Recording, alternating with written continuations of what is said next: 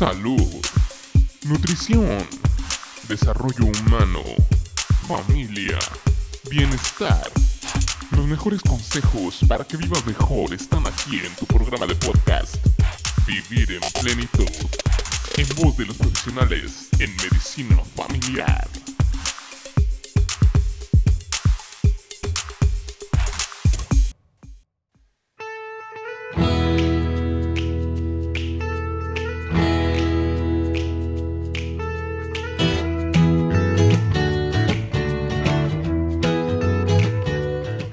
Hola, ¿qué tal? Bienvenido a una emisión más de Vivir en Plenitud.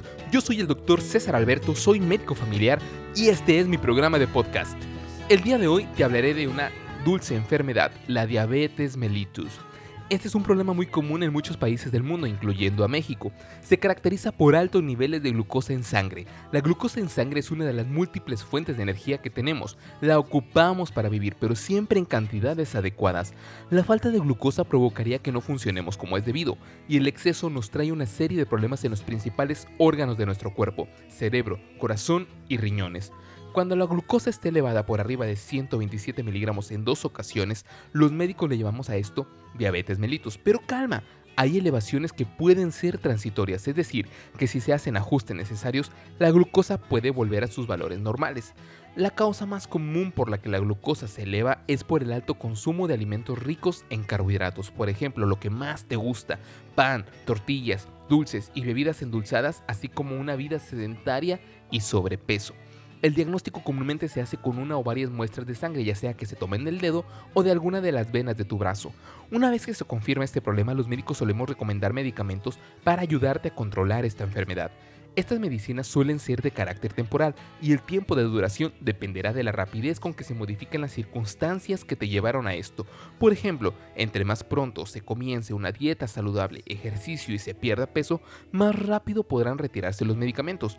Cuando la glucosa no logra controlarse con los medicamentos recomendados, es normal que surjan complicaciones como pérdida de vista, heridas crónicas en pies, falla en los riñones, corazón y cerebro. Pero no te preocupes, los médicos estamos preparados para ayudarte en todo momento para minimizar en lo posible el daño sufrido por tu glucosa alta. Recuerda, siempre estaremos contigo.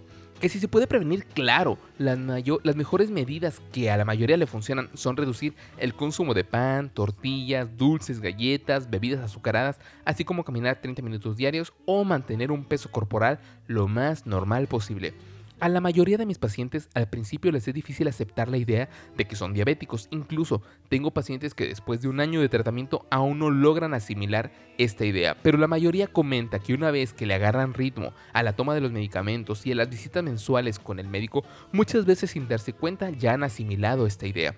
Los principales temores que he notado que se despiertan en mis pacientes cuando se les dice que son diabéticos son principalmente miedo a que les corten alguna extremidad, miedo a tener que usar insulina, miedo que les deje de funcionar alguno de sus riñones y que terminen utilizando diálisis y finalmente miedo a morir. Todos estos miedos son de lo más natural y pueden eliminarse una vez que el paciente ha logrado incorporar en sus hábitos diarios el cuidado de su enfermedad. Algunos de mis pacientes diabéticos con frecuencia comentan que el hecho de ser diabético les hace sentirse excluidos por sus familias debido a que requieren llevar hábitos de alimentación especiales y asignación de lugares especiales en la casa donde guardar sus medicamentos, por ejemplo, aquellos que tienen que guardar la insulina en el refrigerador. Sin embargo, todo esto también es de lo más natural debido a que para el resto de la familia muchas veces es difícil aceptar rápidamente la idea de que un miembro de su familia ha sido diagnosticado con un problema de salud, lo cual hace que en ocasiones no reaccionen como el enfermo esperaría. Lo que muchos de mis pacientes hacen en estos casos es, primero, comprender que es difícil para la familia aceptar la situación y ayudarlos a entender de qué se trata. Normalmente esto provoca una mejor comprensión del problema. Muchas veces la familia puede apoyar al paciente en esta difícil situación de diversas maneras y lo más recomendado es que los familiares acudan con el paciente a consulta para expresar al médico tratante sus temores e inquietudes. Bien, de mi parte es todo por hoy.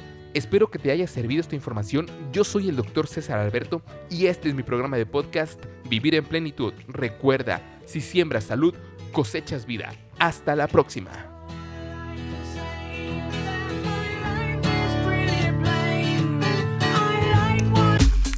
Acompáñanos en otra misión más de Vivir en Plenitud.